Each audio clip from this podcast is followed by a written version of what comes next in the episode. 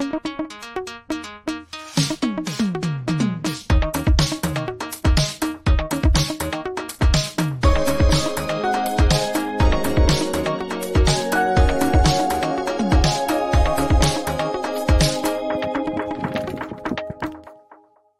están? Muy buenas noches, soy Ale Costa y les doy bienvenida a esta nueva edición de Comité de Domingo. Este viernes todos fuimos sorprendidos con las imágenes de la detención de la empresaria Sada Goray y del periodista Mauricio Fernandini, luego de que el Poder Judicial dictara 10 días de prisión de detención preliminar contra Goray y Fernandini. Goray era aspirante a colaborador eficaz, Fernandini se había acogido a la confesión sincera qué es lo que ha tenido que suceder, por qué se ha dado una situación en la que pese a que estaban supuestamente colaborando con la justicia, han sido determinados preliminarmente y qué nos puede indicar esto sobre un caso que recordemos implica al propio expresidente de la República, Pedro Castillo. Lo vamos a conversar con la abogada penalista Liliana Calderón.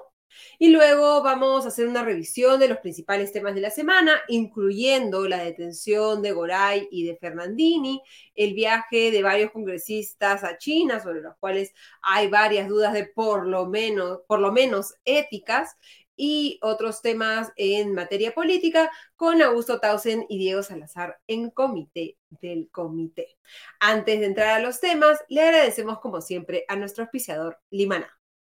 En Limaná encontrarás comida deliciosa y natural elaborada con superfoods. Ven y disfruta de un ambiente único en el corazón de San Isidro. Limaná ofrece una amplia variedad de deliciosos platos con opciones keto, paleo, veganos y vegetarianos que estamos seguros te sorprenderán. Le agradecemos a Limaná y también les agradecemos a cada uno de ustedes por sumarse a esta transmisión o verla en diferido. Si quieren conocer más sobre el trabajo que hacemos, pueden ingresar a nuestra página web comitedelectura.p. Pueden ahí y a través de un link encontrarán en la descripción suscribirse al newsletter que enviamos con las principales noticias del día eh, de lunes a viernes y también si desean suscribirse a nuestro servicio de noticias con los podcasts de política de Augusto Tausen, mi podcast diario de noticias económicas y el podcast de escena internacional de Farid Cajat. Encontrarán toda la información en la descripción y de antemano les agradecemos por darle un like a este video y suscribirse si no lo han hecho todavía a nuestras cuentas en YouTube. No demoramos más y entramos al kit del asunto, porque es que Mauricio Fernandini y Sada Goray, que supuestamente estaban colaborando con la justicia, han sido detenidos preliminarmente este viernes. Lo vamos a conversar y le damos la bienvenida a Liliana Calderón, abogada penalista. ¿Cómo estás, Liliana? Muy buenas noches y bienvenida a Comité de Domingo. Hola, Ale, ¿qué tal? ¿Cómo estás? Muchas gracias por la invitación. ¿Qué tan raro es esto? Hace unos minutos el abogado César Nakazaki en punto final ha dicho que él no recuerda un caso en el que eh, eh, una persona que está en el proceso de confesión sincera sea eh, detenido preliminarmente. ¿Qué tan raro es esto y qué nos dice de los avances de este caso? Bueno, lo que sucede es que el Ministerio Público ha considerado en este caso que podría haber elementos de convicción suficientes que acreditarían el peligro procesal, lo que se conoce como el peligro de fuga en un caso o el peligro de obstaculización de la justicia.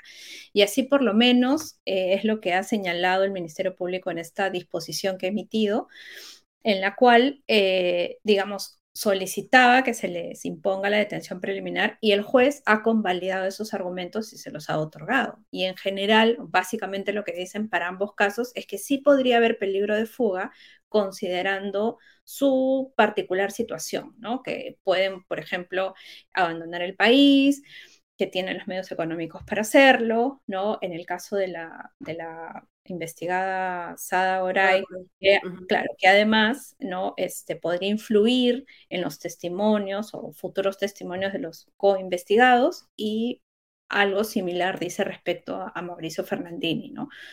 Por lo menos esos son los argumentos del Ministerio Público que han sido acogidos por el Poder Judicial. Y además que la detención preliminar justamente lo que digamos, la pide el Ministerio Público cuando considera que hay elementos de peligro procesal, es decir, que se puedan, digamos, sustraer de la justicia o entorpecer la administración de justicia. Y en este caso, ¿qué, indicios se tienen de esto? Lo que hemos visto revisando un poco la decisión del juez y eh, la información que se ha conocido respecto a las declaraciones de Fernandini.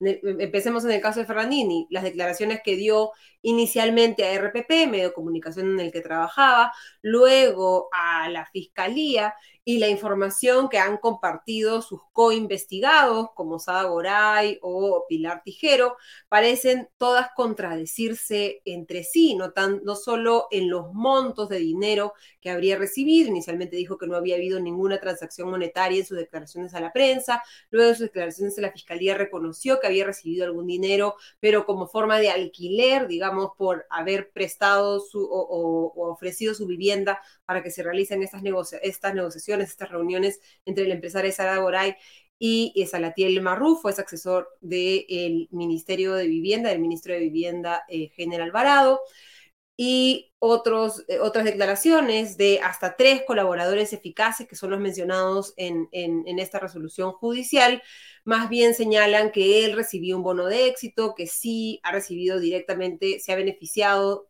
financieramente y monetariamente de estas transacciones y que incluso han habido compras de vivienda y de un eh, vehículo y depósitos por altos montos de dinero en las entidades financieras. Eh, para entender un poco la situación de Fernandini, no sé si nos puedes explicar en qué consiste la confesión sincera, ¿no? ¿Qué beneficios ofrece y cuáles son un poco las condiciones que se imponen a alguien que opta eh, por este camino y cómo es eso compatible o incompatible con estas contradicciones que, que, al parecer ya la justicia ha encontrado indicios suficientes para, para señalarlas? Claro, lo que, mira, lo que en primer lugar quisiera señalar es que no, no debemos entender que una detención preliminar es una suerte de sanción o castigo porque se descubre, digamos, una mentira en el marco de la confesión sincera o la colaboración eficaz. En absoluto. No debería ser interpretado de esa manera.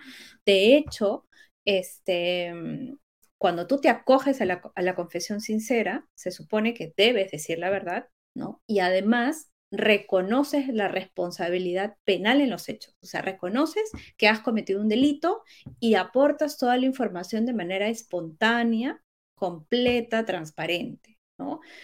¿Y qué beneficios te da? La reducción de la eventual condena que se te va a imponer. ¿Y qué ha pasado en este caso? Por lo menos, ¿qué cosa es lo que ha, digamos, este, señalado el Poder Judicial en su resolución?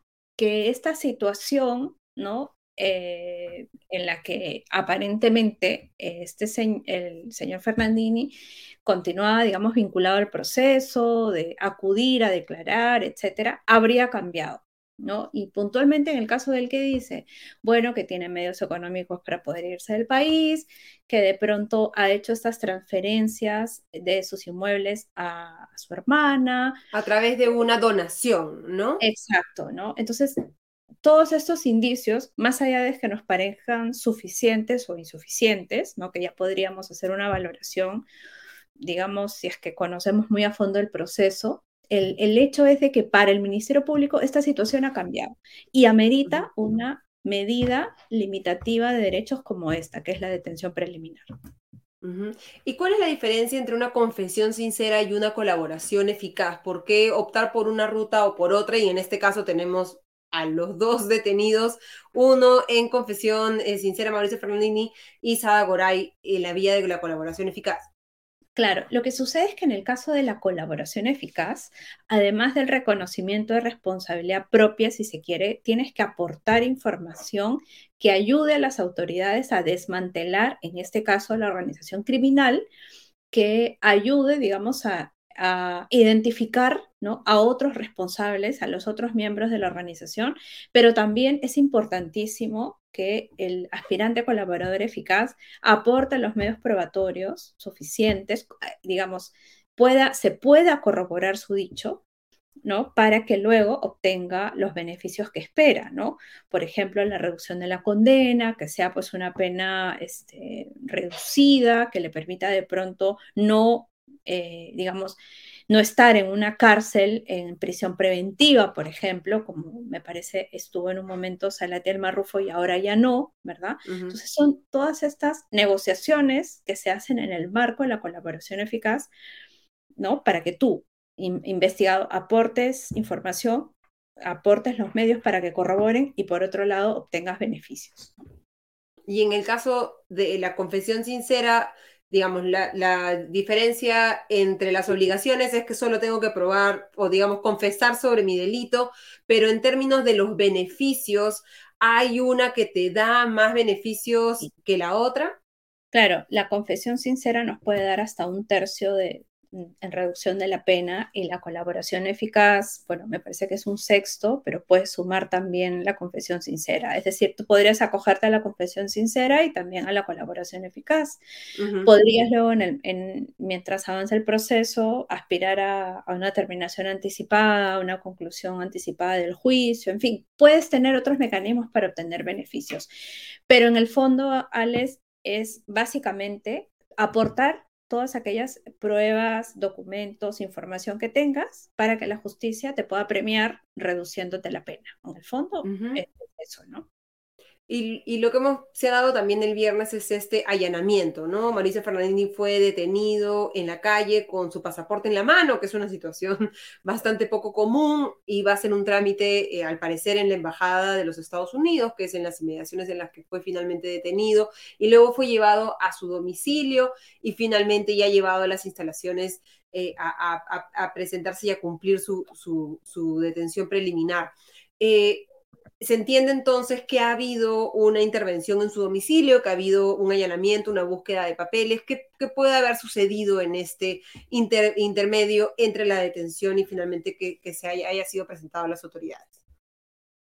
Así es, lo que sucede es que cuando hay eh, o sea, más allá del caso, de los casos de, delitos en flagrancia, ¿no es cierto? Es decir, cuando te encuentran, digamos, cometiendo el delito de manera infraganti y la policía eh, eh, puede tomar determinadas medidas, más allá de esos, en los casos en los que considera que, por ejemplo, los investigados ocultan alguna información, ¿no? O que puedan evadirse de la justicia, ¿no? Y lo que se suele solicitar es una medida de allanamiento, de registro domiciliario, que puede ir acompañado también con deserraje cuando no te brindan las facilidades para ingresar al domicilio, ¿no? Y la idea es encontrar algún bien delictivo, alguna cosa relevante para la información, por ejemplo, se me ocurren equipos tecnológicos, celulares, laptops, eh, de repente ¿no? Que luego van a buscar seguramente comunicaciones, correos o documentación, ¿no? Básicamente documentación que pueda luego acreditar la comisión de los, de los ilícitos, ¿no?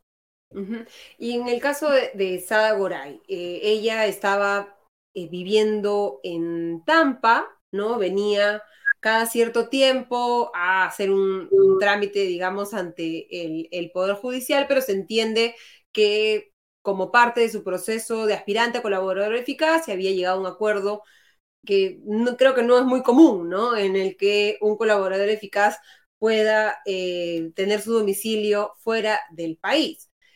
Sin ella saberlo, al parecer ha regresado a hacer un trámite y ha sido finalmente detenida.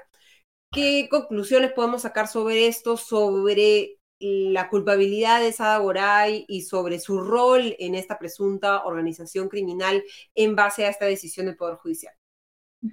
Sí, bueno, yo creo que ella al haber tomado el mecanismo, haber tomado la decisión de ser colaboradora, ¿no? Está en la obligación, digamos, de decir la verdad y aportar todo lo que sepa, porque es la garantía que tiene para que se le pueda brindar algún beneficio, ¿no? es decir, pueda eh, seguir en, libertad, eventualmente cuando llegue el momento de la condena sea una condena reducida, etcétera, ¿no? Y si se llega a establecer que la empresa, como aparentemente ha sido así, fue utilizada para cometer un ilícito, pues también, ¿no? Este, la, persona jurídica también puede ser colaborador eficaz, ¿no? Entonces, todos esos escenarios seguramente el Ministerio Público los va a evaluar y en su momento el Poder Judicial, ¿no? Pero nuevamente, eh, la medida de detención preliminar no puede ser tomada como una represalia porque esta señora de pronto no dio toda la información o brindó información, digamos, este, limitada o falsa, ¿no? En realidad, si eso ocurre, la consecuencia va a ser que pierda esa condición y se rechace su eh, solicitud de colaboración eficaz. Y bueno, ya la Fiscalía tendrá que continuar con la investigación y con las medidas que, digamos, que se ajusten al caso, ¿no? Ahora, si es que esta medida ha sido solicitada para de alguna manera presionar a los investigados a que digan más información, pues tampoco debe ser la vía correcta, ¿no? Como te decía, esta medida lo que busca es asegurar que el investigado no se fugue o que no obstaculice el, trabajo de la justicia, básicamente eso. Y aparentemente hay elementos que así lo, que así lo digamos, lo, lo han acreditado, ¿no? Pero digamos que un plazo de detención preliminar de 10 días no resuelve ninguno de esos dos riesgos. Claro, exacto, ¿no? Lo que seguramente va a pasar, ¿no? Es que ahora va a solicitarse la prisión preventiva para ambos, ¿no? Entonces, y en estos 10 días, el Ministerio Público va a seguramente hacer otras diligencias, bueno, con la información que haya logrado recaudar ¿no? recoger del, allanamiento, seguramente va a formular un pedido de prisión preventiva. Es lo que imagino va a ocurrir y como ha ocurrido en otros casos, ¿no? Seguro te acuerdas cuando pasó esto con Keiko Fujimori, que ella fue a declarar, ¿no? Y en la diligencia le dijeron, bueno, hay una orden de detención preliminar y se quedó, ¿no? Y nunca más salió. Entonces, es, podría, podríamos de alguna manera pensar que eso va a ocurrir en este caso. Porque, digamos, los requisitos de estos dos, eh, dos opciones, ¿no? O que es un riesgo para el proceso o que hay un riesgo de fuga, ah, eh, digamos, son los mismos para la detención preliminar que la, para la prisión preventiva, ¿no? Claro, en la prisión preventiva el estándar es un poquito, un poco más elevado, ¿no? Pero eh, seguramente la información que recoja la fiscalía de estas diligencias le va a servir para eso, ¿no? Salvo que este, en el marco de estos 10 días puedan demostrar que no existe pues ese peligro de fuga ni obstaculización o que hay otras medidas menos gravosas como la prisión preventiva para que puedan continuar, digamos, este, eh, sometidos a la justicia, ¿no? Como una detención domiciliaria. Claro, como un impedimento de salir del país, por ejemplo, ¿no? Pero vamos a ver qué pasa ahora con, el Ministerio Público, ¿no? Claro, que van a tener que encontrar la mejor forma de evitar ese, sea el riesgo de fuga o el riesgo de que, de que se pueda eh, eh, impedir la investigación. No han sido ellos dos los únicos con detención preliminar, ¿no? Eh, se ha detenido también a Pedro Arroyo Marquina, que era presidente del Fondo Mi Vivienda, ¿no? Que está, digamos, involucrado en esta presunta red de, esta organización criminal. Se ha dictado también prisión preliminar, pero todavía está fugado de la justicia Luis Mesones Odar, expresidente, expresidente, ex, ex esposo de Sada Goray y también eh, eh, exdirector de Sedapal y eh, también el exdirector del Fondo Mi Vivienda, Roger eh, Gaviria. ¿no? Se, me imagino que vamos a ver eh, el intento de la policía por encontrar a estos otros implicados, aunque si no los han encontrado todavía ya hemos aprendido que es poco probable que los vayan a, identificar o encontrar para, para poder detenerlos preliminarmente. ¿Cuál es la facilidad o el beneficio para un proceso como este de tener a los principales investigados detenidos? Tú me decías que no se debe dictar una detención preliminar con el objetivo de presionar a los investigados, ¿no? Pero ¿existe algún eh, beneficio de cara a eh, ese impedimento de que de repente puedan coordinar entre ellos sus declaraciones? Eh, ¿De qué les sirve al proceso? Que eh, los principales investigados estén separados y detenidos? Bueno, yo creo que es mm, beneficia muchísimo, ¿no? Si ya desde el terreno práctico, mucho, porque de hecho la situación de estar privado de tu libertad hace que tú replantees seguramente muchas cosas, ¿no? Y decidas, pues, colaborar de manera más firme, contundente y transparente con la con la fiscalía, que de pronto brindes información que antes no le habías, no le habías brindado, ¿no? Este, como tú bien has dicho, que no puedan estar comunicados, ¿no? y, y, eso obviamente va a beneficiar el proceso, ¿no? Porque va a tener mayor información, el caso se va a hacer más sólido, etcétera, ¿no? Entonces, y quizá alguno de los investigados que no tenía, digamos, en el radar la posibilidad de ser colaborador eficaz, lo consideren seriamente, ¿no? Y así lo hagan, ¿no? Y, y, y, por ejemplo, nuevamente se me viene a la cabeza el caso de Salatiel Marrufo, ¿no? Que acuérdate que estuvo detenido también preliminarmente, decidió acogerse a la colaboración eficaz y le dieron libertad, ¿no? no y él es clave porque eh, su declaración, de su declaración depende completar la presunta ruta del dinero, ¿no? Eh, hasta, dónde llegó el dinero y su declaración ha sido que parte del dinero entregado por Sada Goray, que ella dijo que eran 4 millones de soles, pero ahora sabemos que han sido 5 millones 400 mil por lo menos, eh, parte de ello llegó a manos del propio expresidente Pedro Castillo. Exacto, lo que, lo que ha permitido la, información que ha brindado Salatiel Marrufo ha sido clave para que el expresidente termine, digamos, en la posición en la que está ahora, ¿no? detenido también. Em, y ahora lo que falta es justamente completar, como tú bien dices, la ruta del dinero, ¿no? Entonces, habría que ver si es que hay otras piezas claves en esta investigación que van a poder aportar esa información para completar, digamos, el, caso de la fiscalía, ¿no? Sin lugar a La otra, digamos, la otra pieza de este rompecabezas es Pilar Tijero, ¿no? Eh, prima de Mauricio Fernandini, amiga, colaboradora cercana de Sada Goray, y que ha sido no solamente el vínculo entre ellos, sino que también hay eh, información respecto a que estuvo presente o alrededor de entregas de dinero. Em, e, ella se ha librado hasta el momento de la detención eh, preliminar. Su abogado César Nakazaki señala que porque ella ha contado todo lo que sabe, ¿no? Dando a entender que el resto no ha terminado de contar toda la historia. ¿Cómo ves un poco este tema de que Pilar Tijero que podría equipararse un poco a, la situación de, Mauricio Fernandinho, Sada Goray, no esté en este momento en este grupo de personas con detención preliminar? Bueno, yo, yo creo que tu posición es bastante ventajosa porque ella, además, mucho antes de que ellos cuenten o, se acerquen a la fiscalía y cuenten, digamos, su verdad, ella lo había hecho, ¿no?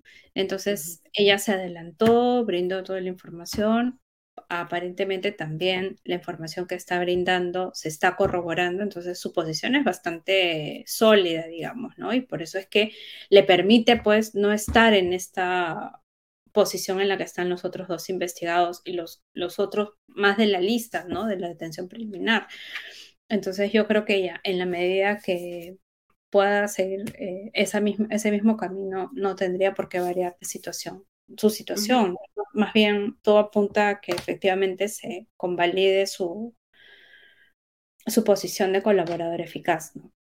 Eh, y, y ella, digamos, por plantearlo de alguna manera, ahorita hay una competencia entre todos los implicados para ver quién sale mejor librado, ¿no? Quién sale mejor parado, quién logra reducir su condena a, en, la, mayor eh, posible. ¿De qué va a depender? Porque esta historia está a la mitad, ¿no? Todavía falta que, culmine la investigación, que pase el, el juicio, etcétera. ¿De qué va a depender o cómo, cómo crees que se va a ver a partir de ahora eh, este caso en el futuro? ¿Qué va a cambiar a partir de, de, los hechos de esta semana? Yo creo que bastante, ¿no? La fiscalía va ahora a tener o va a poder completar ese rompecabezas con información valiosa, ¿no? Y que además la necesita, ¿no? Para poder, digamos, hacer sólido el caso o tener un caso sólido, ¿no?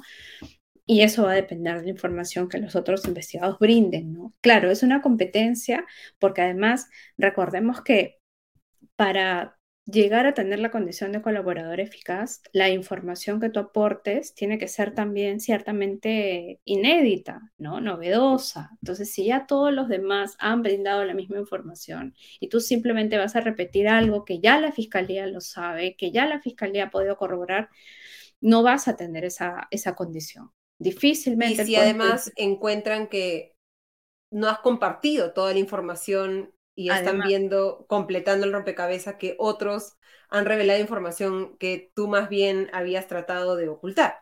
Exacto, entonces no estás, digamos, cumpliendo con las condiciones para ser un colaborador eficaz, ¿no? Entonces es ir, contar absolutamente todo y brindar toda la información, porque si tú mientes, ocultas, la condición de colaborador la vas a perder, es decir, no vas a poder completarla, no vas a poder lograr esa condición. Entonces, todos en este momento potencialmente pueden ser colaboradores porque no sabemos si hay otros implicados, ¿no? Si es que de repente han habido o, siguen habiendo otros implicados que desconocemos, si esto simplemente empezó en el gobierno de Castillo o fue antes, entonces hay muchas cosas que todavía faltan, ¿no? Este, investigar. Entonces todo va a depender de la calidad de información que brinden estos aspirantes.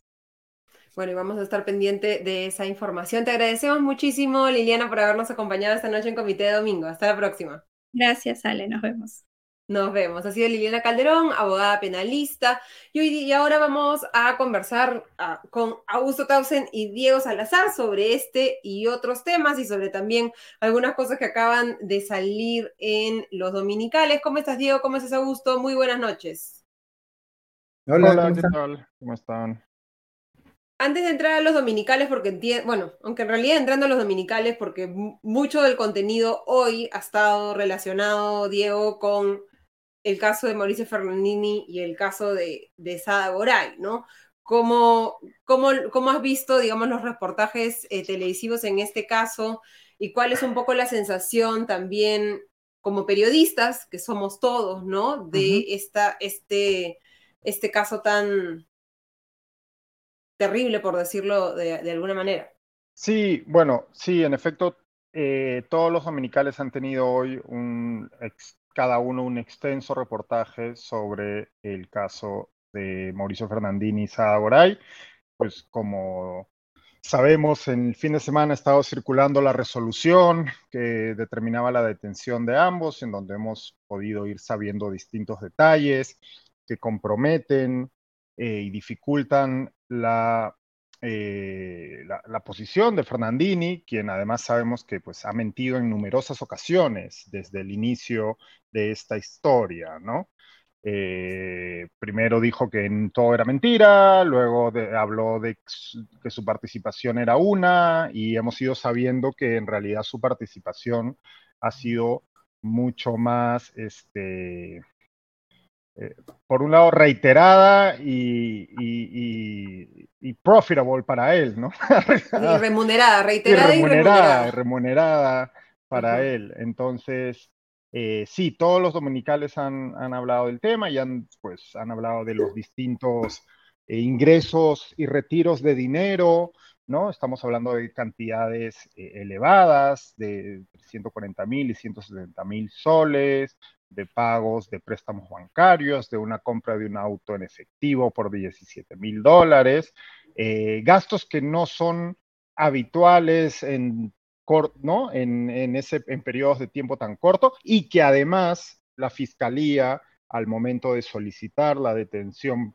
se ha dado el trabajo de cruzar con la información obtenida también por la unidad de inteligencia financiera y que coincide en el tiempo con retiros de dinero de Marca Group, la empresa de Sadagoray, y de las declaraciones de hasta tres eh, testigos protegidos, ¿no? Que no conocemos sus identidades, podemos presumirlas, pero en el documento pues no, no se sabe quién está diciendo qué.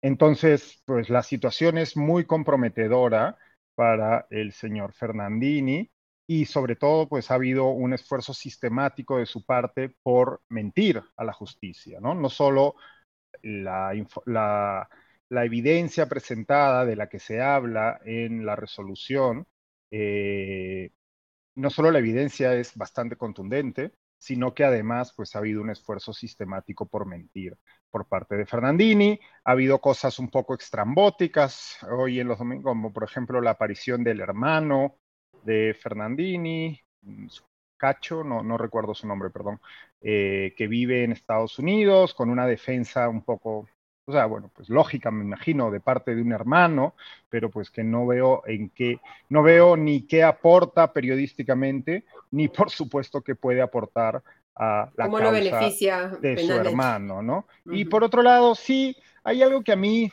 no sé si les pasará a ustedes y a mí sí me molesta un poco, y es yo sobre todo siento que los periodistas al tratar este tema, muchos de ellos por supuesto conocen o son amigos de, Mauricio Fernandini. Yo lo conozco, lo conozco desde hace mucho tiempo, no puedo decir que seamos amigos, pero nos conocemos, hemos eh, compartido almuerzos y, y, y, distintos escenarios sociales.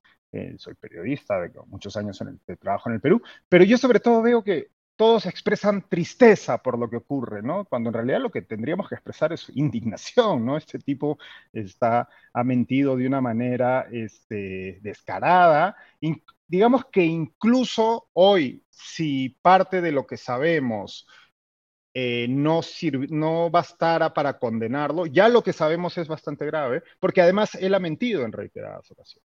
¿no? Entonces, a mí a sí me molesta. En entrevistas periodísticas. ¿no? Y a periodistas, a colegas periodistas en entrevistas, en entrevistas uh -huh. televisivas y radiales. Uh -huh. Entonces, con lo cual a mí ese tono un poco de, pues qué triste, bueno, pues sí, la tristeza te la puedes guardar para el ámbito personal, evidentemente, ¿no? Pues es uno, cómo reacciona ante, digamos, eh, el la, el, mal hacer de un amigo, pues es ahí a cada quien. Pero pues mientras uno está haciendo el trabajo periodístico, creo que hay otras emociones más útiles a la hora de, de y, que, y que además pues eh, tienen mucho más sentido, ¿no? En este caso es una persona que ha mentido de manera descarada y que, o sea, recordemos que esto empezó el 2 de agosto del 2021. O sea, ni bien había empezado el gobierno y este señor seguía siendo periodista durante meses después, ¿no? Uh -huh. Entonces, hay, hay, toda una serie de datos que me parece que, que, que, hacen que su situación sea muy complicada y que, pues, al parecer estaba viviendo una suerte de doble vida, ¿no? Entonces, pues, tristeza, uh -huh. sí, bueno, tristeza me imagino que algunos sentirá, pero en realidad lo que hay que sentir me parece es bastante indignación por, por, por el accionar, ¿no? Uh -huh. Eso por el lado de Fernandini. Eh, ¿Qué más ha habido en Dominicales? Eh, bueno, ahora pasaremos a comentar, me imagino, la denuncia de punto final. Que, que, había estado bien, este, bien publicitada. Sí. Vamos a ver si es que el, el menú eh, sí, sí, satisfa satisfa fue satisfactorio para el hambre que se había generado durante el, el, día. Pero yo quería, Gusto, ver un poco tus impresiones sobre, sobre este caso.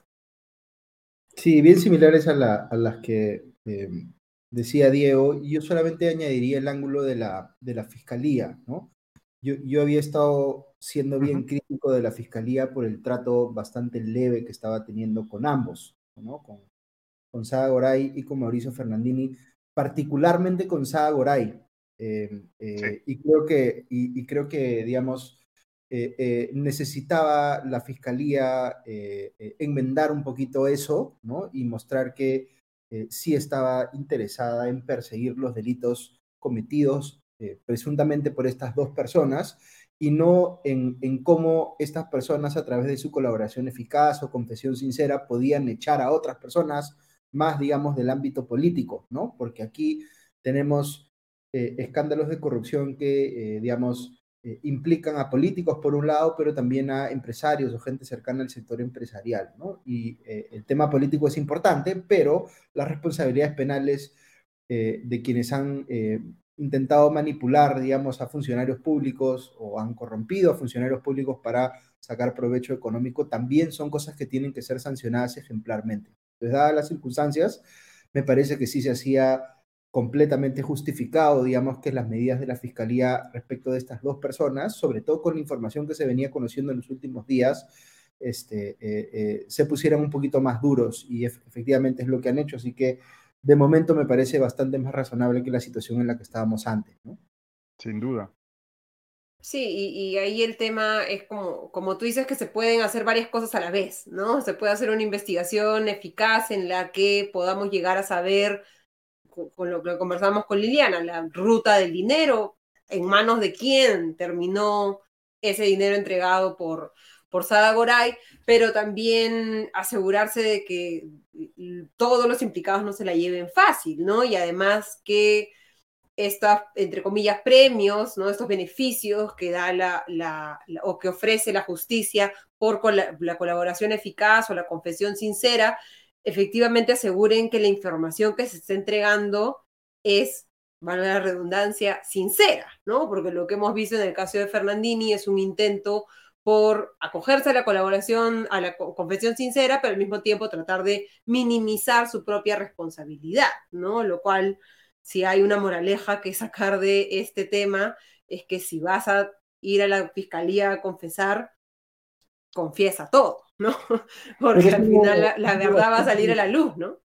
Es algo bueno en ese sentido, tal cual tú lo dices, Ale, porque eh, em, ahora hemos estado hablando mucho de colaboración eficaz en los últimos días por esta norma que ha sacado el Congreso, que todavía parece, ojalá vaya a ser observada por el Poder Ejecutivo, pero este, la colaboración eficaz efectivamente es una herramienta bien, bien, potente, ¿no? Y una cosa que uno no quiere que ocurra es que la, gente empiece a utilizarla estratégicamente para desvirtuarla o para, digamos, este, restarle eh, capacidad de efectivamente ayudar a que sea sentenciado quien tenga que ser sentenciado. Entonces, si los, eh, eh, digamos, implicados en casos como este empiezan a aprovechar, digamos, antojadizamente la, digamos, figura de la colaboración eficaz o la confesión sincera y la fiscalía los deja, este, eso genera pues un efecto bastante pernicioso, ¿no? Entonces, una forma de ver lo que ha pasado es la fiscalía diciendo, oye, espérate un ratito, a, a, nosotros no vas a venir a engañarnos, digamos, ¿no? O sea, este, sé consciente de la situación delicada en la que estás y si realmente quieres algún tipo de beneficio de parte de la fiscalía, entonces tienes que por lo menos decir la verdad y este, colaborar con algo que sea realmente valioso para nosotros, ¿no? Y los dos me parece que eh, han eh, incumplido en ese sentido y además eh, se ha hecho evidente que estaban haciendo tramitaciones para sacar nacionalidades o pasaportes y otras cosas más, con lo cual se estaban disparando el pie por el lado de peligro de fuga, ¿no? Entonces, Otras en general... Creo que... En el caso de Fernandini, que es como, o sea, digamos, Mm, siempre se dice, ¿no? Este, signos exteriores de riqueza, ¿no? O sea, si vas a, a, cometer un delito, este, no, no compres un departamento, no compres un, o sea, no pagues tu deuda hipotecaria, no compres un auto, o sea, espera que las cosas se tranquilicen, no sé, creo que todos hemos visto películas, ¿no? De, Breaking Bad, etcétera. cuidado, cuidado, Ale, que, cuidado, Ale, que la fiscalía te puede investigar por dar consejos a criminales. No, y toda mi experiencia es simplemente cinematográfica, y, y, creo que es la mínima que tenemos todos, y, y por eso llama incluso más la atención que un periodista, ¿no? Acostumbrado a cubrir casos eh, penales que, que, no puede argumentar desconocimiento, y creo que ya nadie que haya visto un par de series de criminalística puede argumentar desconocimiento, haya cometido esos errores tan eh, primariosos en el sentido de no llamar la atención o no generarle dudas a la Fiscalía y al Poder Judicial respecto a tu disposición para enfrentar a la justicia, que finalmente lo que ha sucedido en este caso, ¿no? Sí, pero ahí, ahí yo mencioné un par de cosas que me han llamado la atención. Eh, el hermano, eh, Chiano Fernandini, eh, cuando se refiere a la, a la venta, ¿no es cierto? Él hace una argumentación en el sentido de si él no vendía la, la, casa o no traspasaba la casa, mejor dicho, iba a dejar. La donación, sí, la, donación a su hermana.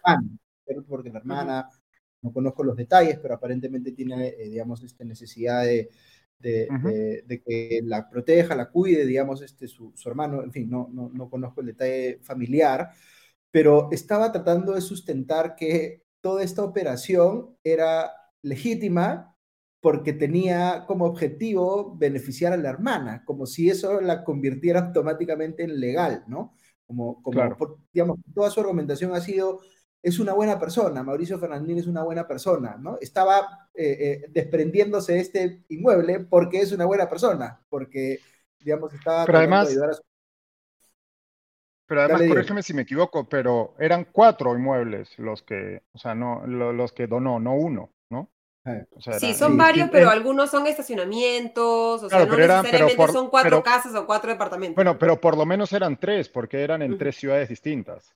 Sí, eso sí. Son siete bienes en total, me parece, y, un grupo de ellos era estacionamiento, sí. que era también lo, que explicaba Chano Fernández. Claro, por lo menos son tres propiedades en tres ciudades distintas. Entonces, pongámonos en el último caso de que en efecto esta persona, por sus necesidades, necesite un lugar para vivir y que sea un acto humanitario. Bueno, pero eso es una casa, no tres.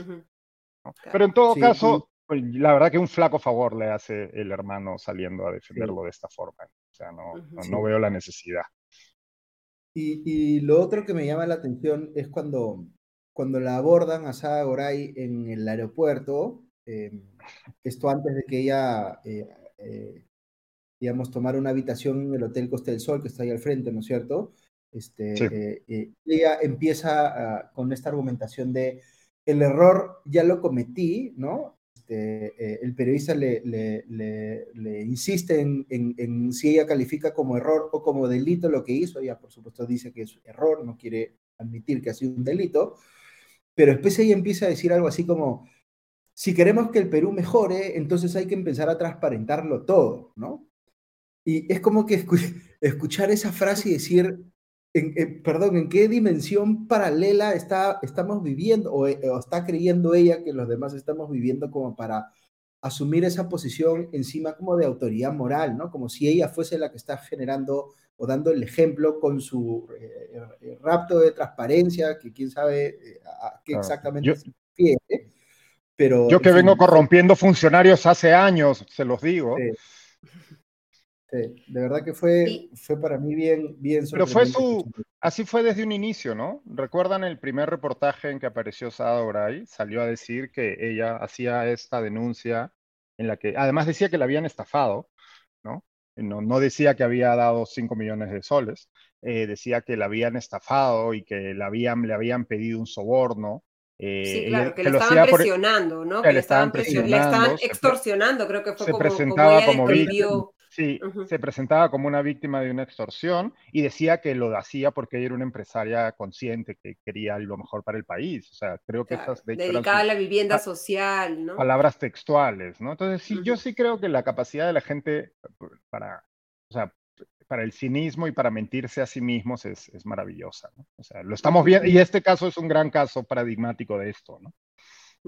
Y lo otro... Que, igual el hecho de, a mí no me sorprende, ¿no? Porque los que llevamos cubriendo, eh, eh, no sé, yo he hecho investigación sobre contratación y adquisiciones del Estado desde hace 20 años, y lo que sabes es que las ruedas del aparato estatal no se mueven sin esa grasita, sin ese aceite de este, dos en uno, tres en uno, de o la amistad, o la donación en la campaña, o el pasajito o directamente el porcentaje sobre el monto total de la obra, ¿no? Que es algo que está tan internalizado que, que vemos estos despliegues de, entre comillas, honestidad eh, en las declaraciones de Goray que te cuenta las cosas como si estuviera contando este, que, fue el otro día el supermercado, ¿no?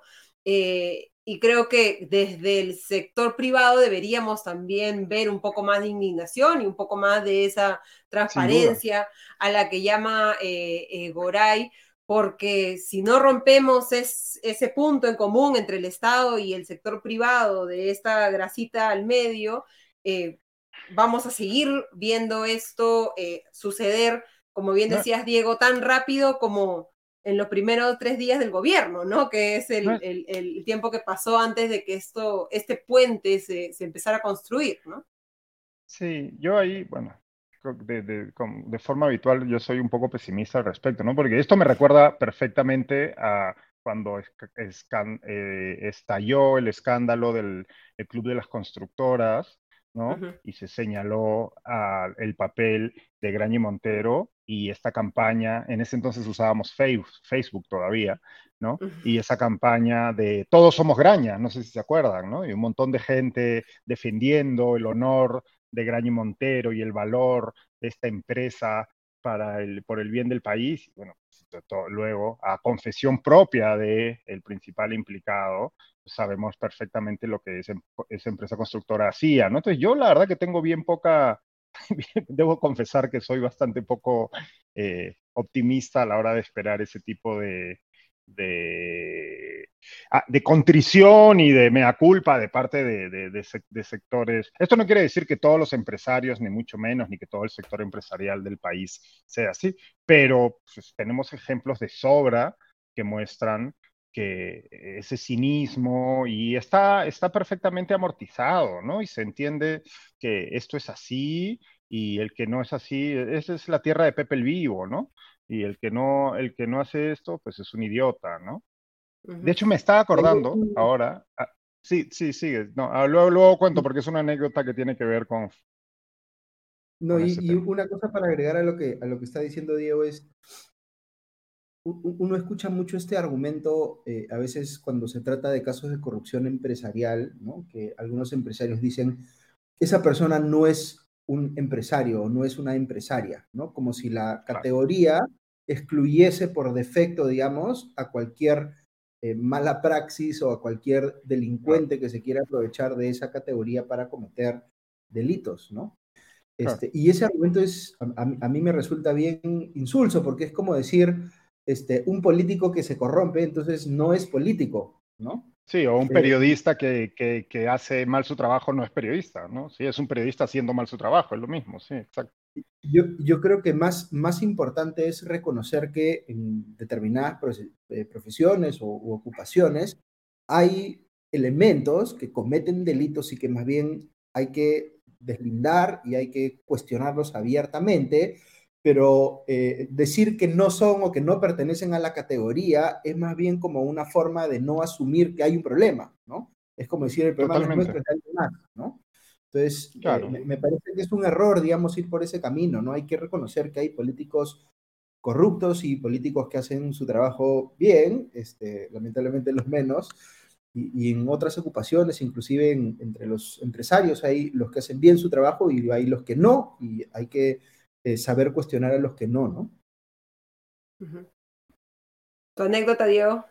Ah, sí, hoy me acordaba, estaba revisando la resolución de, ¿no? que, tiene 200 páginas y es súper detallada, la verdad, sí, a los que lo están viendo y les interesa el tema, es un trabajo de una prolijidad investigativa por parte de la Fiscalía eh, bastante sorprendente eh, y, y admirable. Y veía las fechas y me acordé que a mí me entrevistó Mauricio Fernandini en RPP a propósito de un artículo que ustedes recordarán porque lo hemos discutido, cuando aparecieron los datos del Barómetro de las Américas y hablaban de las cifras que hemos conversado en este programa varias veces sobre eh, eh, la desconfianza y falta de esperanza con la democracia en nuestro país, ¿no? Y era un artículo que, en el que yo criticaba eh, los discursos de ciertos, en ese momento me parece que eran Salvador del Solar y el expresidente Sagasti, ¿no? que hablaban de que los, aquellos que creemos en la democracia tenemos que, hay un conjunto de sabios que vengan a, a, decirnos cómo hacer las cosas, y era como, no, ya bueno, pero tienes al 80% de la ciudadanía que te está diciendo que si mañana hay un líder autoritario que promete acabar con la corrupción, y poner ah. y tener mano dura con la con, con, el crimen, vamos, adelante, ¿no? Entonces era un artículo bastante crítico a este respecto y que pues hablaba de estas cifras y me entrevistó Mauricio Fernández en RPP y me acordaba que pues él me vendía este planeta de luces, luces y colores en donde no, pero hay que creer en el Perú. Y claro, luego ves y dices, hombre, claro, con depósitos de 170 mil soles yo también creo en el Perú bueno, eh, cree en el Perú en el sentido de que somos el país de las oportunidades para construir estos puentes, estos puentes, mandarle tu un WhatsApp al ministro diciéndole que tienes información importante, que es como lo contactó. Y, Pero ahí es, y esto es algo que, hemos hablado.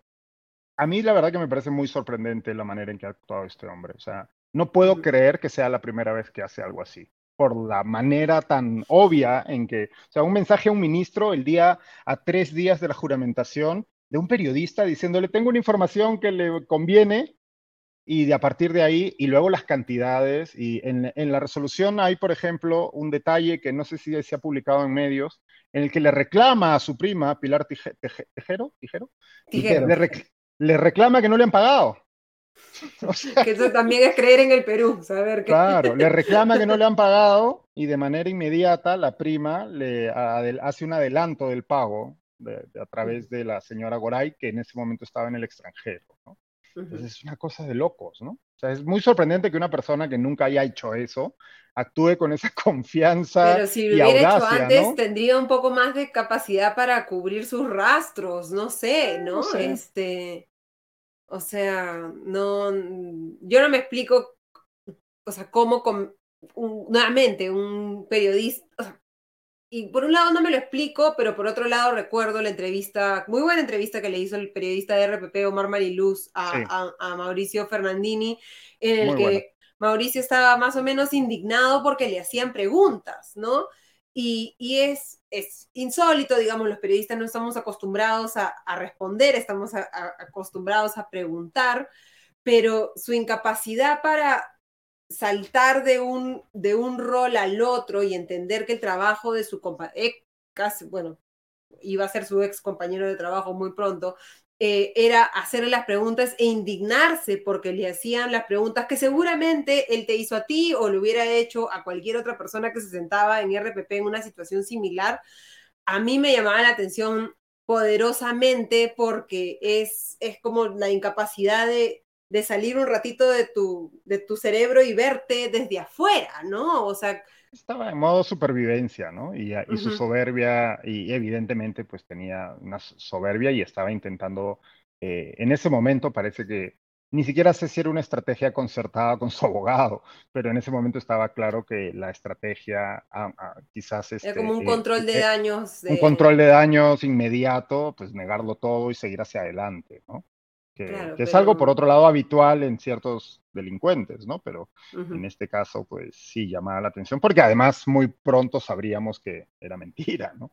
Sí.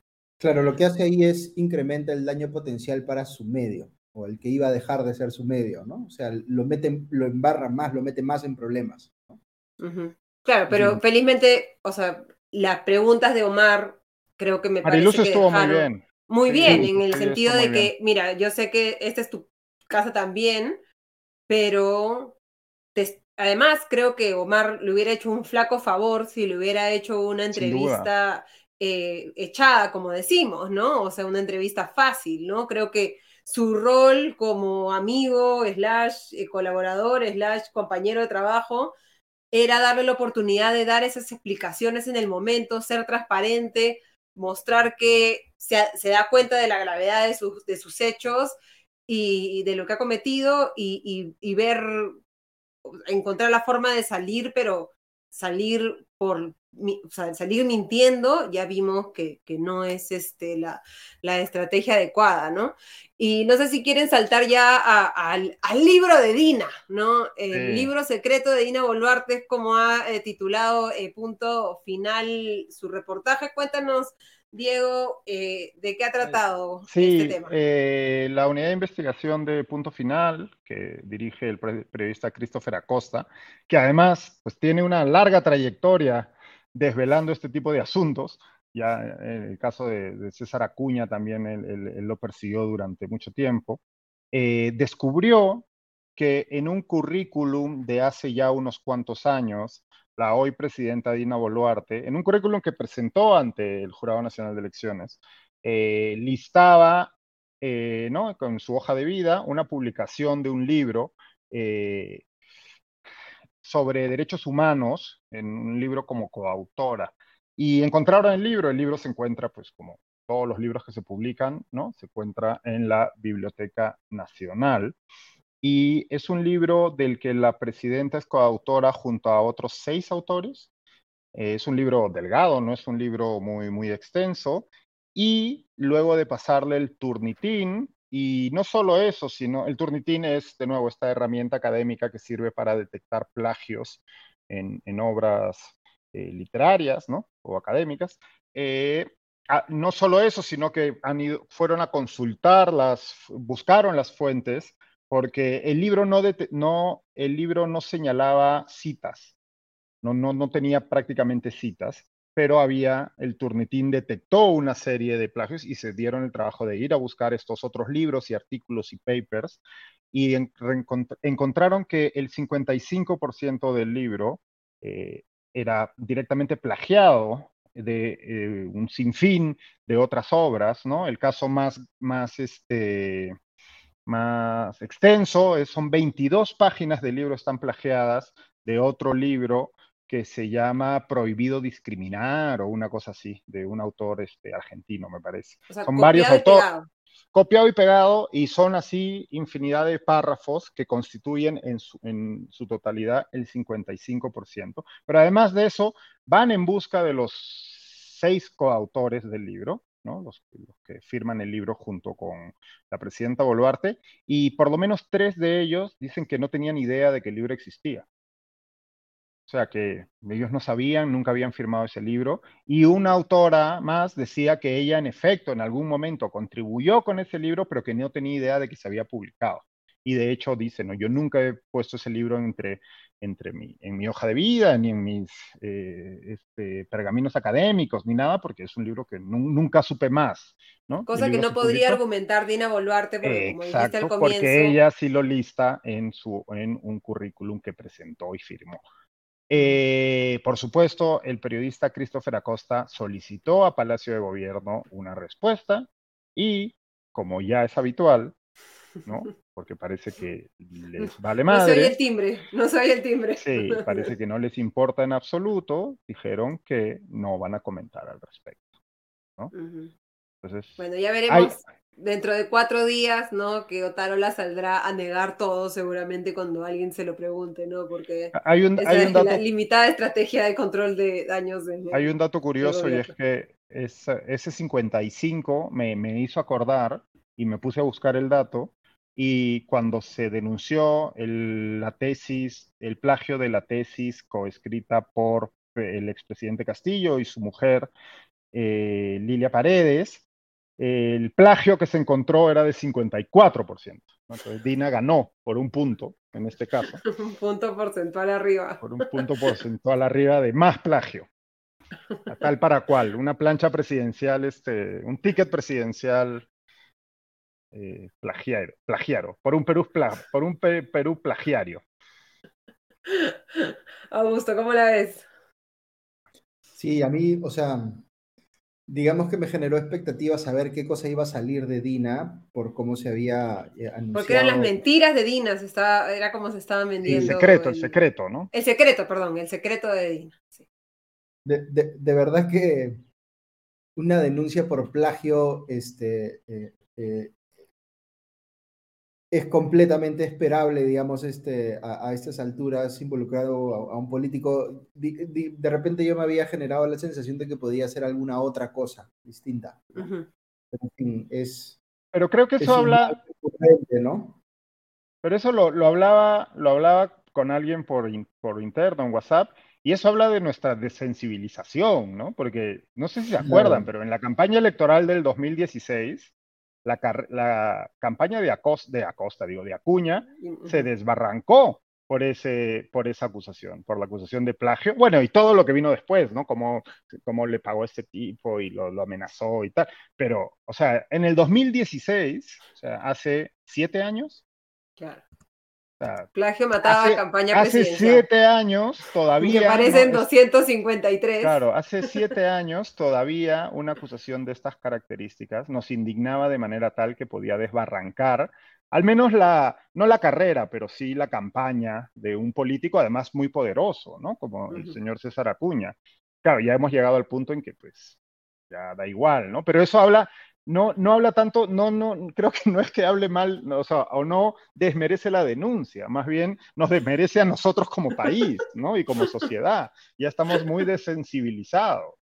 Pero Diego, imagínate, o sea, estar sensibilizado en el Perú ya es suicida, o sea. No, no, obviamente. ya es no quererte, o sea, tenemos que estar desensibilizados y tenemos que tener memoria de pollo y no acordarnos de nada de lo que ha sucedido, porque si no, ¿cómo te levantas en la mañana? ¿Cómo vas a votar cada, bueno, iba a decir cinco años, pero ya no sabemos si en realidad son cinco o no, este, cómo, cómo sobrevivimos, ¿no? Pero igual, o sea, comparto tu, tu, posición, aunque entiendo también la, la, la, lo que plantea Augusto, en el sentido de que sí, o sea, esto es más grave de lo que, de lo que creo que, nos vamos a permitir eh, otorgarle, ¿no?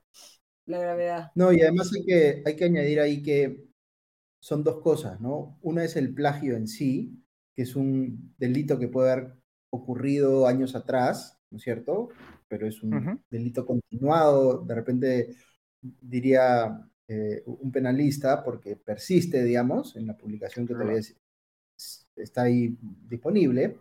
Pero otra cosa es cómo reacciona el político a la denuncia de plagio y si insiste en la mentira o si no quiere dar respuestas. Ahí hay otra cosa que se puede analizar, ¿no? Yo recuerdo en el caso de Acuña, también parte del problema fue lo mal que él lo manejó, ¿no? Este, Entonces ya era grave, digamos, el, tema del plagio en sí, pero lo políticamente lo vuelve mucho más perjudicial para su eh, interés, digamos, este, electoral, eh, el, no haber podido, digamos, este, dar una explicación, que no había mayor explicación que dar, digamos, porque la situación era bien evidente, ¿no? Pero, pero digamos que, que, que empeora la situación con su, con su reacción. Ahora lo que tiende a pasar es que eh, muchas de estas eh, conductas cuestionables y este, delictivas es como lo que decía Diego, ¿no? La gente ya asume que, son cosas este, que van a ocurrir y ya se ha perdido un poquito la capacidad de indignación específicamente respecto del tema de, plagio, ¿no? O sea, a Castillo le, identifican el, el, plagio también y ese tema no llevó a nada tampoco, ¿no? O sea, quedó ahí como medio en, segundo plano frente a, por supuesto, otras denuncias bastante más graves que había, ¿no? Pero, pero sí es penoso, que, que, haya dejado de ser un motivo de indignación, eh, digamos, el plagio tan evidente como, como en estos casos que hemos conocido, ¿no? va a, ser, va a ser bien interesante, bueno, interesante por no decir este, para suicidarse, pero eh, ver cómo cierta izquierda que, ¿no? que va, a intentar aprovechar este, este, esta denuncia para alentar a la próxima marcha del 19, del 19 de, julio, cuando esa misma izquierda, cuando estaba eh, apoyando el gobierno de Pedro Castillo, pues hizo como que el plagio era, no, no importaba, ¿no? Entonces es otro, vamos, es, el Perú no para, el Perú es generoso y no para de ofrecernos este tipo de casos en donde nos pone delante, ¿no? Eh, eh, otro ejemplo más para entender la hipocresía ideológica de, nuestras, de nuestros actores políticos, ¿no? Ya, me imagino perfectamente a Anaí Durán y Mirta Vázquez y compañía, pues eh, levantando el puño al cielo porque Dina Boluarte plagiado un libro. Ahora, pues, cuando hace un año o dos años les daba exactamente igual compañera de gabinete, ¿no? Recordemos. Exacto. Y tranquila. Y, este, y bueno, no sé si decirle generosidad, pero la abundancia, ¿no? De interminable de denuncias constitucionales por parte de la congresista Patricia Chirino Diego. esta semana hemos visto eh, a Chirinos en acción, Sí, ahí es, es, es, Augusto es el que ha estado llevando la cuenta, me parece, de, las acusaciones constitucionales presentadas por la congresista Chirino. ¿O ya, perdiste la cuenta? Ya, dejé de contar. Em, pero, pero sí hay que decir que eh, hay denuncias y denuncias. ¿no? Algunas de estas denuncias son sencillamente temerarias, este, que no van a llegar a ningún lado. Em, eh, recordemos la denuncia que se, se quería eh, presentar contra Castillo de traición a la patria, por ejemplo, cosas por el estilo. O sea, hay cosas que simplemente se hacen porque parece que sobra tiempo, pero luego hay denuncias que sí tienen un cariz bastante más preocupante, ¿no? Y esta eh, em, intención de eh, destituir o inhabilitar a los miembros del jurado, la Junta Nacional de Justicia, perdón, a través de una denuncia constitucional, sí es bien grave, porque eso sí revela una intención de tomar control ya de manera este, eh, muy clara del sistema de justicia, ¿no? del poder legislativo tomando control del sistema de justicia a través de la Junta Nacional de Justicia, de la misma manera que han eh, eh, querido de alguna manera influir en, el accionar de la Fiscalía con el tema de la inhabilitación de Zoraida Ábalos, eh, en fin, este, eh, de todas las cosas que está haciendo el Congreso que invaden las competencias eh, o que violan la autonomía de otros organismos constitucionales, probablemente de las más graves de todas sea esta de querer, digamos, cambiar de un plumazo a los integrantes de la Junta Nacional de Justicia a través de una inhabilitación por una denuncia constitucional, me perdonarán el trabalenguas legal, pero es bien grave. Eso sí hay que decirlo con, mucha claridad. La, Junta Nacional de Justicia este, tiene un rol muy importante en la democracia peruana, que es eh, evaluar, eh, elegir y eventualmente sancionar a los jueces y fiscales. Y si el Congreso toma control de esa eh, función y la politiza, básicamente significaría que estamos perdiendo ya por completo el, balance de poderes, ¿no? el principio de separación y balance de poderes. Este, y de eso ya no, es algo menor, ¿no? Porque, digamos, también creo que hemos perdido la, sensibilidad para seguir esta, esta línea argumentativa a, en los momentos en que hemos estado viviendo estos choques entre el Ejecutivo y el Congreso tanto tiempo, ¿no? Que ya eh, digamos, nos olvidamos de la importancia de esta convivencia pacífica, pero control al mismo tiempo entre, entre ellos, entre los poderes del Estado, este delicado balance que si se pierde, estamos fregados. Sí, es, bien complicado. O sea, está por un lado la, la posibilidad de interferir, digamos, en la labor del sistema de justicia, la justicia ordinaria, pero también luego en la justicia electoral, ¿no? Y la capacidad de tomar control también de las autoridades de los organismos electorales. Eso es bien peligroso también. Yo, yo me parece que he comentado en, el podcast antes que em, eh, siempre puede haber, digamos, tensión en, el ejercicio mismo del balance de poderes y algunos poderes queriendo robarle eh, eh, ciertos espacios de, digamos, autonomía a otros, ¿no? Y hay cosas que van a pasar siempre en una democracia eh, eh, a nivel de conflicto, competencias, eh, conflictos competenciales entre poderes, pero hay cosas que ya sí son evidentes que generan violaciones, digamos, este, flagrantes al, principio de separación de poderes, ¿no? Y que el Congreso quiera tomar control de cómo se elige a los jueces y los fiscales es un problema bien serio. Y ya podría uno decir que si ocurre, eh, ya no hay manera de sustentar, digamos, que eh, tenemos separación de poderes en el país y por tanto tampoco que tenemos democracia. Así de grave. si, esto, si esto avanza, creo que sí, ya, ya deberíamos hacer ese listado de condiciones, ¿no? De líneas rojas que se han pasado para hablar de, dejar de, para empezar a hablar de un, un gobierno autoritario desde el Congreso, ¿no? Y hablar de cómo se está eh, minando ya de manera sistemática eh, el, estado, el Estado de Derecho y la democracia, nuestra endeble democracia, ¿no? O sea, ya, o sea, al menos hay un patrón ya, ¿no? Evidente. Y como nos comenta Alfredo Bocángel en los comentarios, ¿no? Lo otro grave fue la amenaza de muerte del presidente del Jurado Nacional de Elecciones, porque, porque Salas Arenas, por parte del Grupo de la Resistencia, y nadie toma acción al respecto, ¿no? Eh, ha dado, A mí eso, eh, eso sí, eh, tiene un buen punto Alfredo ahí, porque esto ocurrió ante cámaras de televisión, en delante de una institución del Estado, con policía presente. O sea, pongámonos en el, en el en, en, Pongamos, por ejemplo, que esto hubiera ocurrido, que este señor o alguien similar hiciera exactamente lo mismo, eh, eh, ¿no? amenazando de muerte al presidente del Congreso o a la presidenta de la República delante de sus respectivos despachos o oficinas. La policía los detendría de inmediato. Aquí no pasó nada. Y a nadie parece, eh, a nadie parece importarle, ¿no? Sí, yo, yo creo que hay, Em, hay, hay, mucha tolerancia con estas manifestaciones extremas, digamos, eh, eh, cuando se siente que están del lado eh, en el que uno está, digamos, del espectro ideológico, ¿no? O sea, si, si yo me siento de derecha y veo extremistas de derecha amenazando de muerte a alguien, este, prefiero este, ponerme de perfil y no cuestionarlo. Y lo mismo al otro lado, de la izquierda, ¿no? Y este, estas cosas que no se deberían, son cosas que no se deberían tolerar en ningún, caso, ¿no? Es una amenaza de, muerte eh, directa, ¿no? Abierta, este, pública.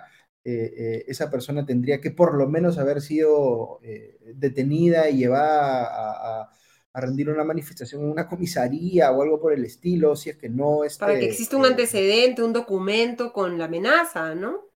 Al menos, para que se, por lo menos. Para que se haga evidente que estas cosas tienen consecuencias, que no, no se puede ir este, amenazando de muerte a las autoridades tampoco, ¿no? Este, Por más que uno tenga una posición, eh, una visión positiva o negativa del trabajo de la autoridad que está siendo amenazada, esto no debería ocurrir respecto de ninguna.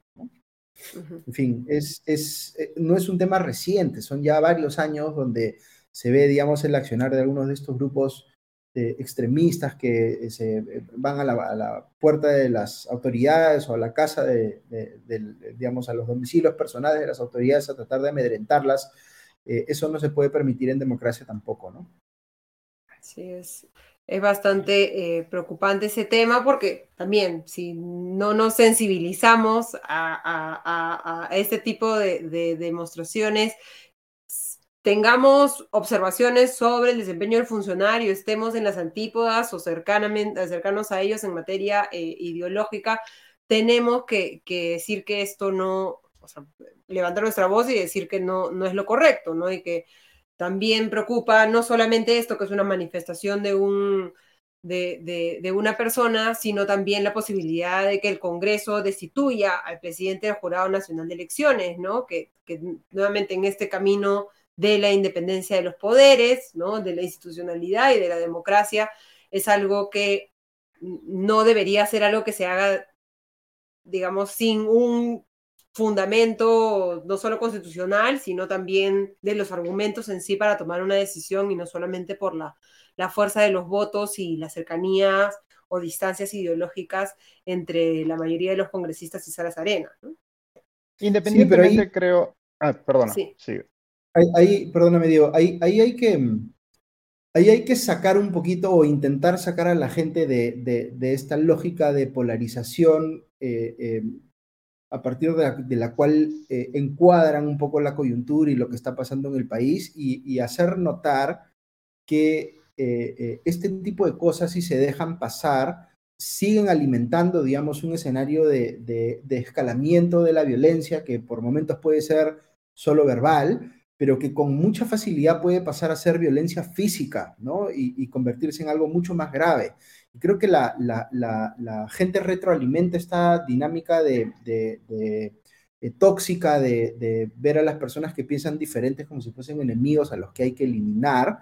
Este, y eso eh, muy fácilmente puede convertirse en algo mucho más grave, ¿no? Y más bien lo que necesita una democracia es personas que con cabeza fría, digamos, estén diciendo esto no puede ocurrir, ¿no? Que estén deslindando, que estén cuestionando abiertamente, mejor aún si son las personas que están más cerca de esas manifestaciones, más cerca políticamente, me refiero a esas manifestaciones, diciendo nosotros no admitimos esto, por más que haya coincidencias programáticas en tal o cual cosa, no podemos sentirnos asociados a cómo se comporta este tipo de grupos, ¿no? Y, Pero lo hemos visto ya, ¿no? O sea, eso no, no ocurre, ¿no? Lamentablemente. O sea, ya hemos pasado a la violencia física. Recordemos que se agredió al jefe de la OMP, Piero Corbeto, en las instalaciones del Club Regatas durante eh, en las postrimerías de la, de la campaña electoral, o post campaña electoral, me parece, eh, cuando, cuando, se, cuando desde eh, el Fujimorismo y aledaños se defendía la absurda teoría del fraude, ¿no? Y hubo una agresión que el propio Corbeto denunció. Entonces, ya estamos ahí. O sea, lo que pasa es que en efecto, como bien señala Augusto, pues eh, si la agresión es a alguien que consideras de los tuyos, parece que hay una buena parte de ciudadanos en nuestro país que está dispuesto a pasarla por agua tibia, ¿no? Sí, y es el caso también de, mm, se me dio el nombre de este congresista, creo que se llama Edwin. Sí, de Tubino, de Tubino, cuando fue agredido con un cono. Tuvino antes con el cono, pero ahora último hay un congresista de Acción Popular, me parece que... ah, en eh, Arequipa. Eh. Varias, veces ha tenido situaciones, digamos, donde lo han agredido en Arequipa. Este, eh, en fin, este, sí, sí pasa que mucha gente toma... Edwin Martínez. Luego, ¿cómo se llamaba el congresista? Burgos, me parece que le, le, lanzaron un puñete en el Congreso anterior, ¿no? Entonces, a veces estas cosas también generan, eh, son tomadas a la gracia, ¿no? Por la gente, ¿no? Como que, ay, qué gracioso, mira cómo le, le tiraron un puñete, se lo merecía, ¿no? Y, y hay que tener cuidado con empezar a racionalizar las cosas de esa manera, ¿no? Lo que no es muy fácil de racionalizar es que los congresistas, pese a que, digamos, no, sus acciones son públicas, ¿no? Eh, y que el periodismo y, la ciudadanía está un poco muy atenta a lo que hacen. Seguimos descubriendo eh, congresistas mochasueldo, ¿no? Jorge Luis Flores Ancachi es el último, de acuerdo con un reportaje de Cuarto Poder, y hemos visto este viaje a Shanghái, China, ¿no? De Carol Paredes, Silvia Montesa, Ilich López, Jorge Luis Flores Ancachi de Acción Popular, también mucho sueldo, Kelly Portalatina de Perú Libre y Elizabeth Medina del bloque magisterial, un viaje financiado por una empresa eh, privada y ellos consideran que, no han hecho, no han cometido ninguna, ninguna falta ética. Sí, bueno, aquí veo... Dale, Diego, perdón. No, no, decía que aquí veo en la, porque esto ha ocurrido mientras estábamos hablando nosotros, pero veo que hay un señalamiento grave, y es que en estos audios que se han filtrado, el congresista, este congresista, pues habla de, le dice a sus eh, trabajadores que no han cumplido con su cuota, habla también de, la eh, expresidenta del Congreso, Mari Carmen Alba, ¿no? Que dice que cuando fuimos a reclamarle, y Mari Carmen, sabemos que nosotros ganamos, no podemos comprar nuestra canasta, pero es una costumbre. Y que le decía que le pida la canasta a sus trabajadores, ¿no? Entonces, pues, ahí hay... Esto ya parece una práctica, eh, no sé, institucionalizada. institucionalizada en el Congreso, ¿no? Y el, y el todavía, es todavía presidente del Congreso, este, ¿cómo se llama? El, parece que le da igual, ¿no? La semana pasada comentábamos la entrevista con, Williams. todavía, con el todavía presidente del Congreso, José Williams, que pues, parece que no... Yo la verdad que no entiendo lo del Congreso, es como que le da, le da absolutamente todo igual, ¿no? Es como... Igual, y es como estamos acá hasta el 2026 por lo menos y este, vamos a sacar el jugo este, todo lo que podamos y bueno, si tengo que mochar sueldos, viajo a China, cumplir mi sueño, ¿no? Este, ¿qué me importa el futuro? mañana, no, mañana no existe, vivamos el hoy, YOLO. Sí, no, yo, quería comentar cortito porque veo que em, la ex congresista Fabiola Morales está comentando en los, está haciendo comentarios en el chat eh, bueno, alguien que, parece ser, no, no sabemos si es ella. Sí, es exactamente. Podría, podría o no ser, no sé, veo su foto. En caso sea ella, me parece que lo que está diciendo es que el, el golpe al congresista Burgos fue solo una cachetada, mientras que el, ah, golpe del, con el cono que le cayó a eh, el congresista, ex congresista Tubino fue bastante más fuerte. Justamente mi punto, solamente para... Es que justo, es justo lo que estamos diciendo. Es que eso es lo que no, hay, no debiéramos hacer, como diciendo la violencia en un caso se justifica y en otro no. En ambos casos debería ser eh, eh, cuestionable, ¿no es cierto? No, no ha debido golpearse ni al congresista o ex congresista Burgos ni al ex congresista vino, ¿no? Este, precisamente la idea es no hacer ese tipo de diferencias, sea que uno tenga eh, afinidades políticas o no, ¿no? Que es el punto que, para repetir, porque parece que no ha quedado claro, es el que estamos sosteniendo desde, desde hace un rato cuando hemos mencionado cada uno de estos casos. Pero bueno, vamos, empezamos una nueva semana, vamos a ver qué nuevo mochasueldo sale, qué nuevo viaje, qué nueva sorpresa del Congreso, qué nuevo proyecto se aprueba en la comisión permanente sin mucho debate y sin mucha eh, fufuya, y cómo se van armando constitucional, presentará la congresista Chirinos. ¿Qué denuncia ¿A quién denunciará constitucionalmente la, la, congresista Chirinos? ¿Y cómo se van armando esas listas para la mesa directiva del Congreso, que va a ser el tema de julio, además de también la presentación de la presidenta Dina Boluarte ante el Congreso, que, en el que vamos a, hacer, haremos un bingo, ¿no? De más o menos qué, qué cosas esperamos que, que, diga, ¿no? Y qué cosas más bien seguramente no, no va a siquiera eh, mencionar, ¿no? Mira, sí, que tenemos, sí, digo. Y hablando de los comentarios, aquí hay un señor, Robert Manuel, también que dice, a ver qué, qué, vamos a ver qué dicen si los que protesten agreden a la policía o a los locales en el centro de Lima. Perfecto, si, si hay agresiones, lo que tiene que hacer la policía es, si hay delitos cometidos, lo que tiene que hacer con manifestantes que los cometen es detenerlos. Para eso existen los protocolos policiales y para eso existe el Código Penal. porque me parece que lo que el señor quiere es que se haga lo que parece ser que se ha venido haciendo, que es disparar y ejecutar agentes a personas en la vía pública. Y lastimosamente los policías, lastimosamente para este señor, los policías y las fuerzas del orden en nuestro país no tienen licencia para matar, no son James Bond. ¿no? el, castigo por eh, cometer delitos en la vía pública no es el ajusticiamiento, no es un juicio sumario. No hay pena de muerte para ningún delito en el Perú, incluyendo la violencia en la vía pública. ¿No? Eh, no lo, que hemos visto es, es uso excesivo de la fuerza y en las manifestaciones se espera la responsabilidad tanto de los manifestantes como de... De hecho, seguimos esperando los reportes de detenidos de la policía durante las manifestaciones. Y eso es un poco lo que, bueno, vamos, vamos a ver cómo se dan, esperemos que sean marchas pacíficas, esperemos no tener que lamentar lo que hemos tenido que lamentar a fines del año pasado y al comienzo de, este.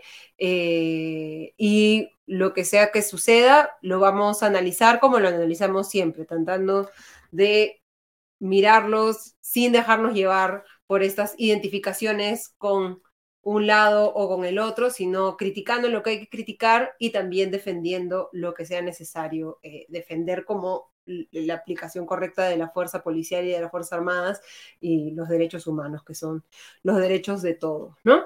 Eh, no sé si quieren hacer algún comentario final o dejamos aquí el, comité de domingo, Augusto Diego.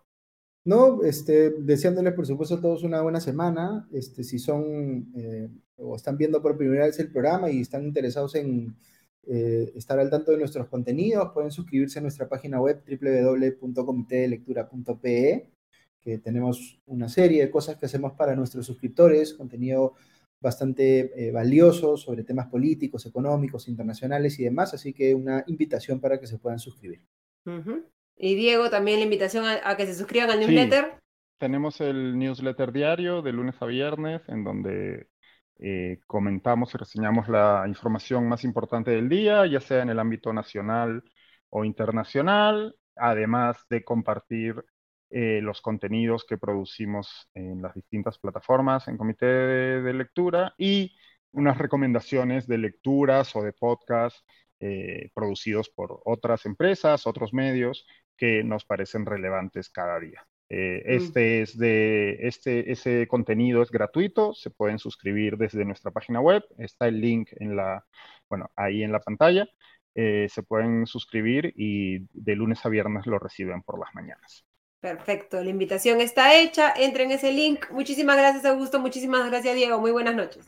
Chao, buena semana.